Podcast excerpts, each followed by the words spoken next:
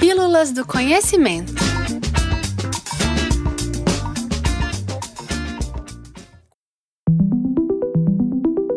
A tecnologia espacial desenvolvida em outros países sempre nos impressiona. Americanos, russos e chineses parecem estar à frente de todas as outras nações e é normal que nos perguntemos como está o Brasil nessa área. Nesse episódio, vamos fazer uma retrospectiva para entender como os primeiros projetos e pesquisas espaciais surgiram em nosso país. Tudo começa com uma ideia. Uma ideia de Alberto Santos Dumont em 1918 para a criação de uma escola técnica voltada para aviação no Brasil. É importante dizer que já existia a Escola Nacional de Engenharia, porém nenhum dos cursos era especializado em aviação, pois aviões eram uma novidade naquela época. Mas em 1941, com a Segunda Guerra Mundial, o então ministro da Aeronáutica decidiu criar locais de formação para o desenvolvimento de técnicas e controle de equipamentos relacionados à aeronáutica.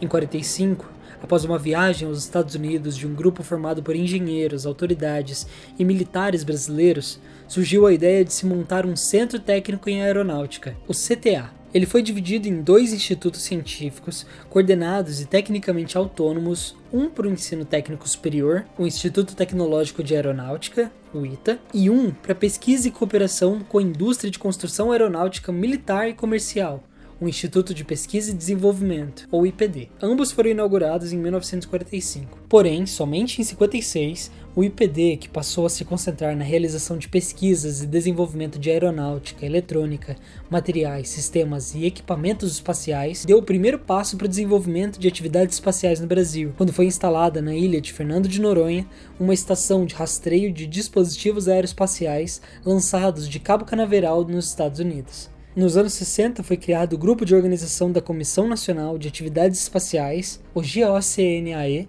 subordinado ao Conselho Nacional de Pesquisas, o CNPq, que trouxe para o projeto de pesquisas espaciais o Centro de Radioastronomia Mackenzie, em reconhecimento ao pioneirismo de um grupo de pesquisa da Universidade Mackenzie na área da radioastronomia. E assim, em 1964, foi criado o GTP, Grupo Executivo de Trabalhos e Estudos de Projetos Espaciais, concretizando a intenção brasileira de se dedicar às pesquisas espaciais.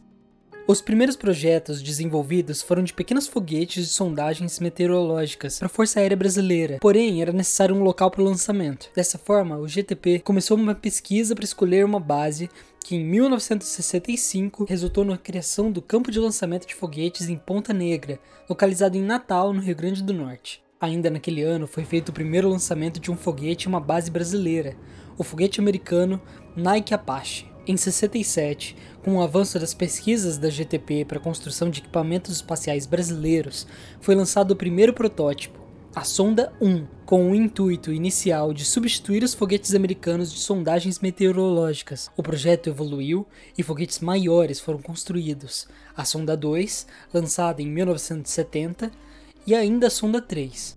Com o crescimento dos projetos espaciais, o Instituto de Atividades Espaciais, IAE, surgiu, substituindo assim a GTP e que futuramente se tornaria o que conhecemos hoje como Instituto Nacional de Pesquisas Espaciais, o INPE. Os anos passaram e em 1974 o projeto da Sonda 4 se iniciava, Agora, bem mais sofisticado que seus antecessores, o projeto possuía um sistema de controle melhor e com uma capacidade de carga muito maior.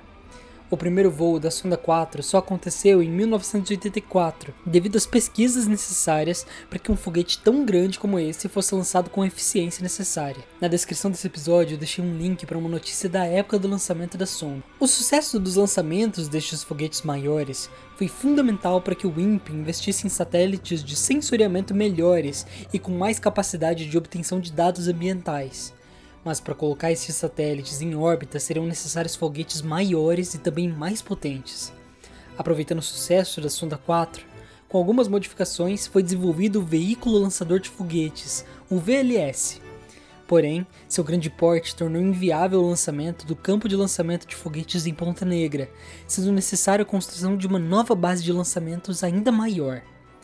Assim, em 1983, após muita procura por um local adequado, um novo centro de lançamento foi construído na região de Alcântara, no Maranhão, conhecido como Centro de Lançamento de Alcântara.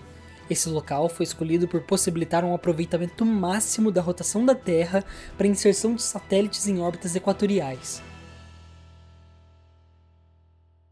Esse foi um grande resgate que nós fizemos da história da nossa aeronáutica e também da pesquisa espacial brasileira. Em um episódio futuro, falaremos sobre os lançamentos da base de Alcântara e o cenário atual da pesquisa espacial brasileira. Essa foi mais uma pílula do conhecimento. Se você gostou e nos ouve pelo Spotify, pode nos avaliar clicando naquela estrela que fica no perfil do programa, tomando apenas um segundinho do seu tempo. Vocês podem também acompanhar o espaço por todas as nossas redes sociais e também pelo nosso blog, em que temos textos inéditos todas as terças-feiras. E todas as quintas temos episódios novos do Pílulas do Conhecimento. O texto desse episódio foi escrito por Diógenes Martins Pires, professor de física e assistente do Núcleo de Astronomia do Espaço do Conhecimento. Os trabalhos de áudio foram feitos por mim, Gabriel Barcelos. Muito obrigado e até breve, pessoas.